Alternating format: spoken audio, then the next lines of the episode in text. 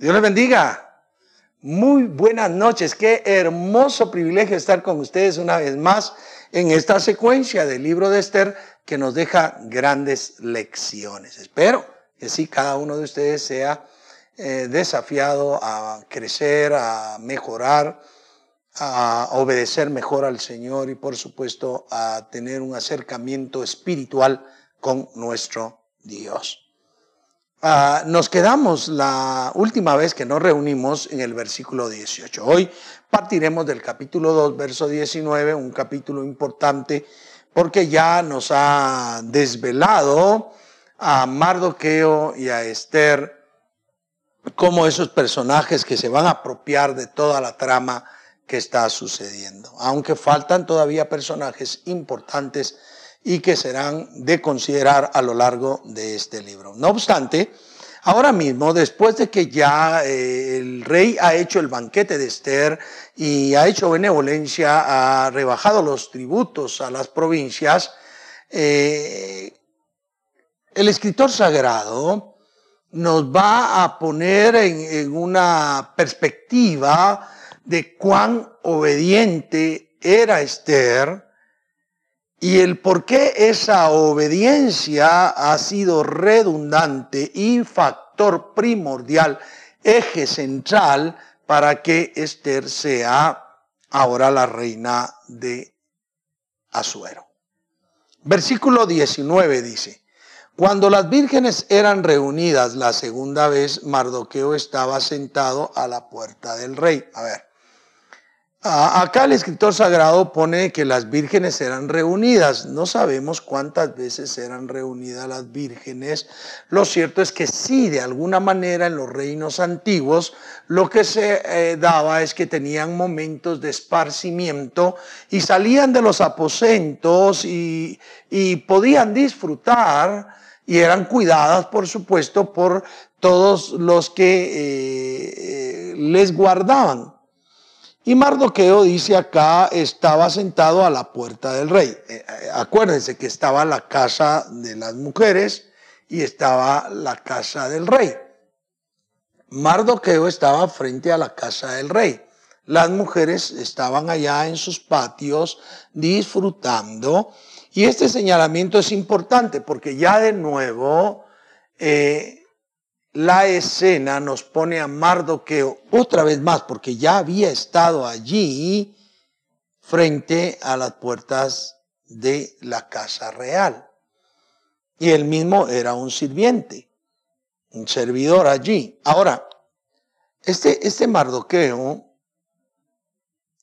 siempre estuvo procurando saber, indagar qué era de la vida de Esther, cómo la estaban tratando. Recordarán ustedes, claro, ahora que es la reina, eh, no cabe la menor duda de que la situación ya no es tan cargosa en, en Mardoqueo respecto a Esther, pero él de todas formas está mostrando eh, que está preocupado. Recordemos que Esther era hija de un tío de Mardoqueo.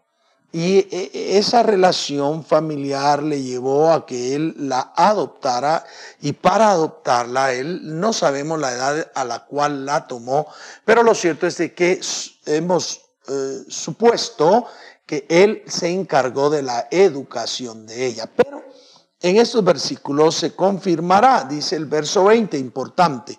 Y Esther, según le había mandado Mardoqueo, noten ustedes, según le había mandado Mardoqueo, no había declarado su nación ni su pueblo, porque Esther hacía lo que decía Mardoqueo, como cuando él la educaba. ¡Wow! ¡Qué educación más bárbara! Era ya la reina, importantísima mujer Acá en Guatemala se le llama la primera dama a la esposa del presidente cuando éste la tiene. La primera dama es muy importante. El sentido de la mujer y la secretaría de la presidencia encargada de asuntos eh, de mujeres eh, normalmente cae en las manos de la primera dama. Así que Esther era una mujer muy importante y ni por un instante se llena de arrogancia, ni por un instante se llena de ego, ni por ningún instante deja de respetar a aquel que la educó, a aquel que la crió, a aquel que la había adoptado. ¿Cuánto nos hace falta a nosotros esto? Sí, ya, ya era una mujer y era una mujer muy importante.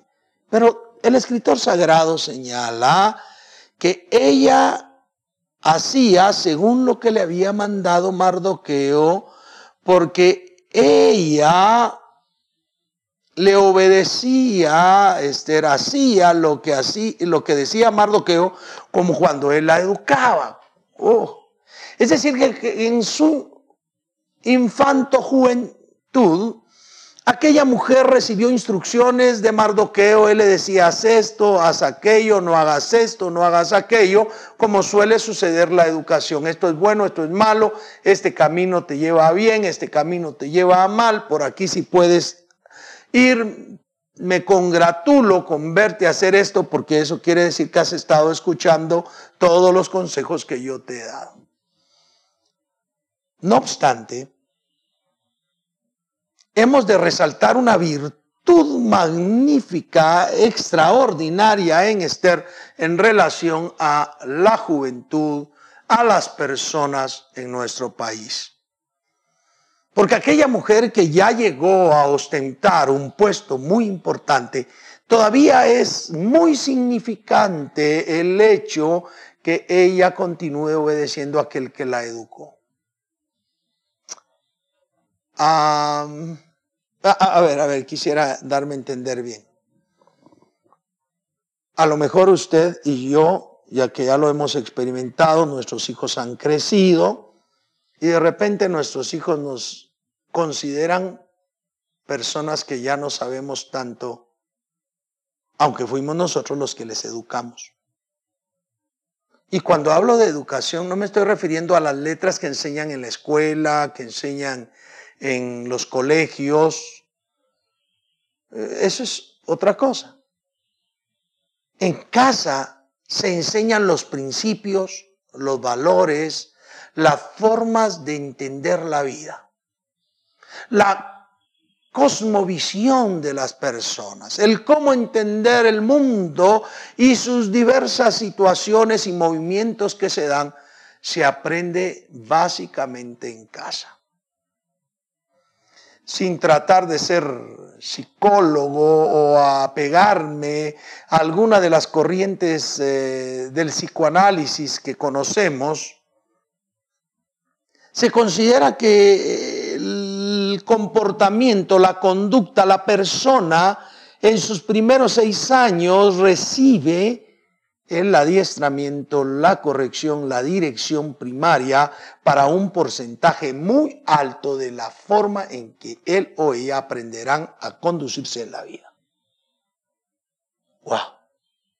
Así que los niños están en nuestras manos durante los primeros seis años, y digo sin casarme en una idea psicoanalista, pero están en nuestras manos y nosotros les enseñamos.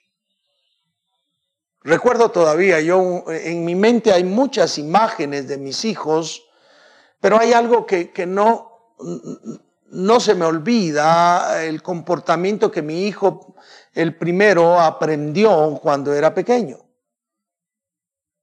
Cuando le cambiaba a mi esposa su pañal, agarraba el pañal él y se iba directo al bote de la basura para tirarlo.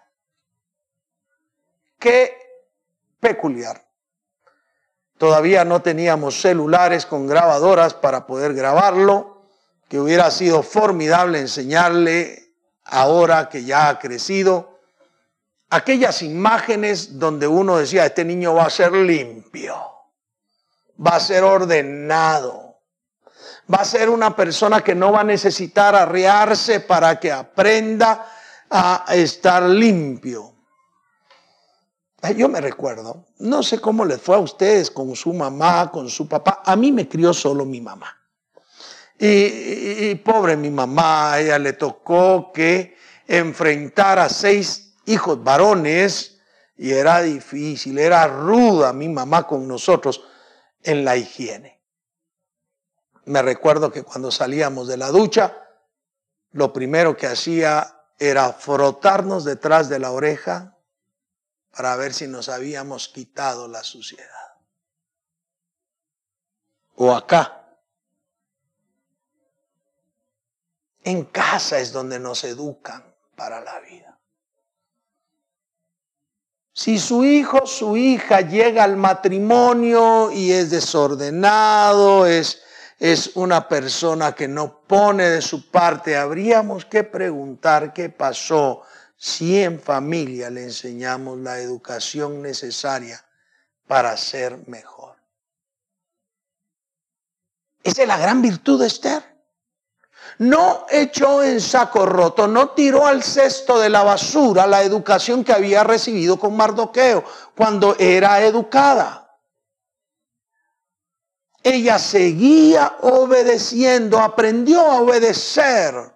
Me recuerda la frase en hebreo respecto a Jesucristo, por lo que padeció, aprendió obediencia.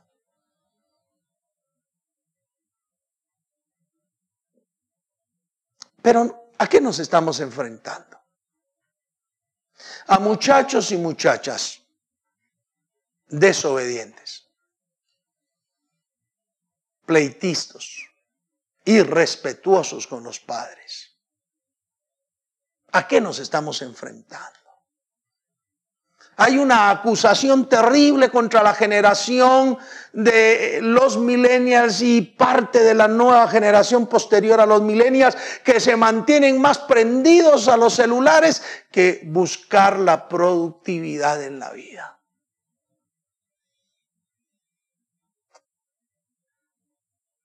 Y yo, yo aseguro que hay personas productoras personas que buscan producir en, estos, en estas eh, generaciones que estamos viviendo ya que vienen y eh, en manos de quienes estará la vida de la sociedad, de, la, de, de nuestro país y por supuesto de nuestra iglesia. Nuestra, y lo digo en sentido de estar apropiado en la iglesia de nuestro Señor Jesucristo, porque a Él le pertenece. ¿Por qué? ¿Por qué no hay tanta obediencia? Y las iglesias tienen que estar tratando de reeducar a las personas que llegan porque también han aprendido a ser egoístas, a ser pleitistas, a ser chismosos, a andar en un montón de conflictos en la vida y llegan a la iglesia y lastimosamente se continúan dando esos conflictos dentro del seno que debió haber sido transformado por el encuentro con nuestro Señor Jesucristo. A, esta, esta Adasa, esta Esther, nos da un ejemplo que deberíamos de tomar.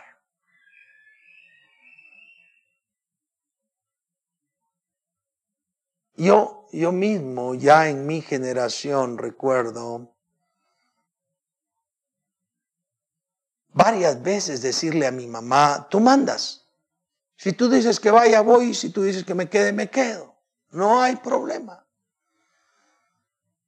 Aprendimos el valor de la obediencia, aprendimos el valor a respetar a las personas mayores y eso se ha perdido. E, es un faltante, es un adeudo y necesitamos fortalecer la familia, fortalecer la iglesia a través de familias fortalecidas con principios y valores educativos verdaderos.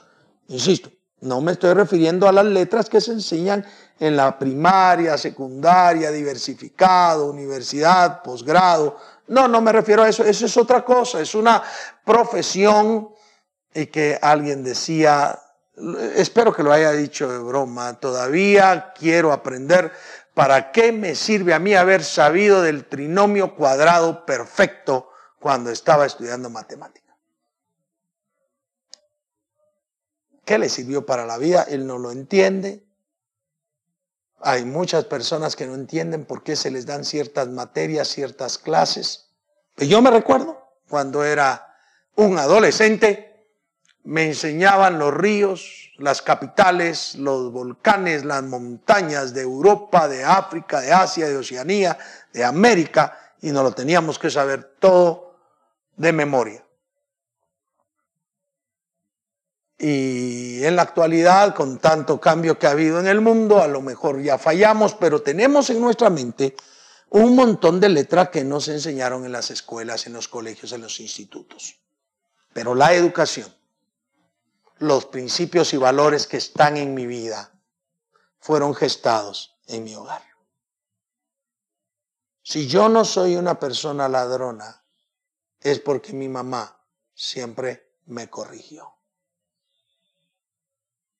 Esther está valorando esa educación que le daba Mardoqueo. Está agradecida con aquel que la había criado, que la había educado, y por eso hacía puntualmente lo que él le ah, decía como cuando él la educaba. Ahora ya no era su educador, ahora él no era su papá, ahora no era él alguien de autoridad sobre ella, porque ella era la reina, pero ella seguía respetando a esa autoridad. Quisiéramos, quisiéramos verdaderamente que en la iglesia del Señor Jesús, niños, niñas, jóvenes, señoritas, fueran tan respetuosos y obedientes con sus padres respetuosos y obedientes con los que les enseñan, respetuosos y obedientes con aquellos que los educan, que de veras viviéramos una sociedad en la que el educador, el guía, el que enseña, fuera valorado. Todo esto tiene sus pros y sus contras y yo lo sé. Pero en la actualidad se ha demeritado tanto la autoridad de los padres sobre los hijos, la autoridad del docente en la cátedra que a veces no puede decir lo que realmente piensa porque ya estamos sesgados. Y las corrientes ideológicas del presente siglo han tratado de permear la educación y se enseñan a veces cosas que deforman antes de formar. Qué bonito es cuando el hijo, la hija o ambos llegan con sus padres planteando dudas del vivir, del diario vivir, y se enfrentan con un padre o una madre dispuestos a guiarles, a corregirles como cuando eran pequeños. Cualquier consejo que Esther pidiera a Mardoqueo, sin duda lo iba a recibir. Pero lo impresionante no es que Mardoqueo estuviera dispuesto a enseñarle, sino que ella, a pesar de ser reina, estuviera dispuesta a obedecer. Es un desafío tremendo. Desafío que quiero trasladarle a cada uno de ustedes. Desafío que quiero poner en su corazón. Desafío que deseo en el nombre de Jesucristo que ustedes mediten de manera formal, de manera seria, cuánto son realmente obedientes ustedes a aquellos que los formaron. Y no estoy diciendo que los que nos han formado sean enteramente perfectos. Porque yo fui educado por una mujer que cada vez que le escucho hablar en la actualidad dice, yo en mi ignorancia hacía esto. Y quizás tiene razón mi mamá. No sabía. Ahora se habla de escuelas de padres por muchos lugares. Ella no pudo enfrentar nunca a una escuela de padres. Ella se enfrentó a la vida sola, con seis hijos, por un marido irresponsable, y en lo que pudo nos educó. No quieres decir también que todos hayamos salido lo mejor, no. Hubo entre nosotros defectos. En mi vida, Cristo corrigió muchos y sigue corrigiendo muchos defectos.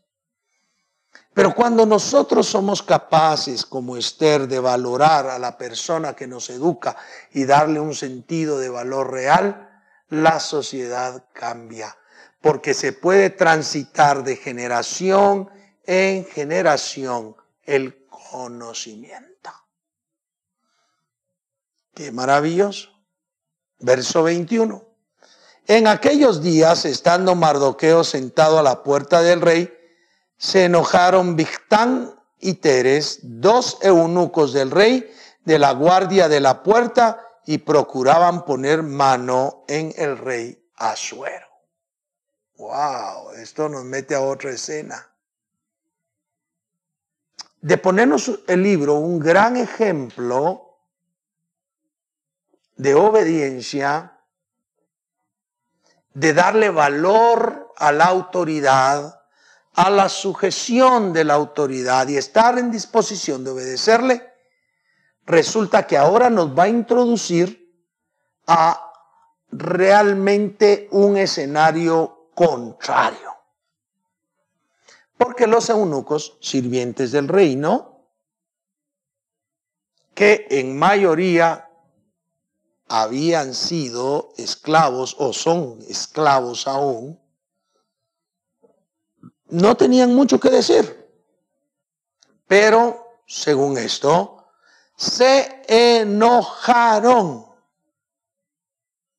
Mardoqueo estaba como siempre sentado a la puerta del rey. ¿Qué hacía ahí Mardoqueo? No lo sabemos, pero es la tercera vez que se menciona que está sentado por allí. Pero estos eunucos ahora van a mostrar que ellos no respetan la autoridad, no están agradecidos con el rey, están molestos por algo. Pero esa molestia los lleva a no respetar la autoridad. Y esto vaya que se parece a lo que estamos viviendo en la actualidad. Personas molestas, enojadas, constantemente se levantan a hablar en contra de las autoridades. Y no importa qué autoridad, si es papá, si es mamá, si es el abuelo, no importa si es el alcalde, no, no, importa si es el profesor, la profesora, no importa si es el docente en la universidad, no importa si la persona es alguien como un diputado, el mismo presidente de la República, el vicepresidente, no importa la autoridad, se enojan, están molestos y están dispuestos a realizar algo en contra de la autoridad. Eso me recuerda al Congreso de la República siendo quemado por algunas personas enojadas que creyeron que llevar su enojo a un nivel trascendente lo llevó a quemar algo que debería ser respetado. Personas que pasa el presidente y lo agravian, lo insultan, porque el respeto a la autoridad no se da. Sí, se escucha, por supuesto, en nuestra sociedad, acá entre los hombres de a pie, jóvenes que le pegan a su mamá, que le han quitado la vida a sus padres. Parricidio se llama. Porque no respetan la autoridad. Así que el libro nos está metiendo a una temática muy convulsa que después tiene su razón de ser dentro del libro, pero que nosotros no podemos dejarla de lado, sino debemos considerarla en la actualidad. De la obediencia de Esther pasamos a la bravura para ir respetar. Ay, recuerdo la palabra del Señor que dice que en la ira del hombre no obra la justicia de Dios. Cada vez que nosotros estamos airados, enojados, que hemos sido molestos por algo, no debemos accionar inmediatamente porque allí no obra la, justicia de Dios. En la ira del hombre no obra la justicia de Dios. Yo recuerdo cuando corregía a mis hijos. Los acostaba en la cama. Primero los sentaba, les decía, mira, tú hiciste esto y esto, tú mereces castigo, lo mereces o no lo mereces. Entraba en diálogo con ellos. Hasta les preguntaba cuántos hinchazos querían recibir por la falta. Luego los acostaba, los ponía sobre la cama, les metía sus manitas abajo para darles exclusivamente en sus pompis para no lastimarlos.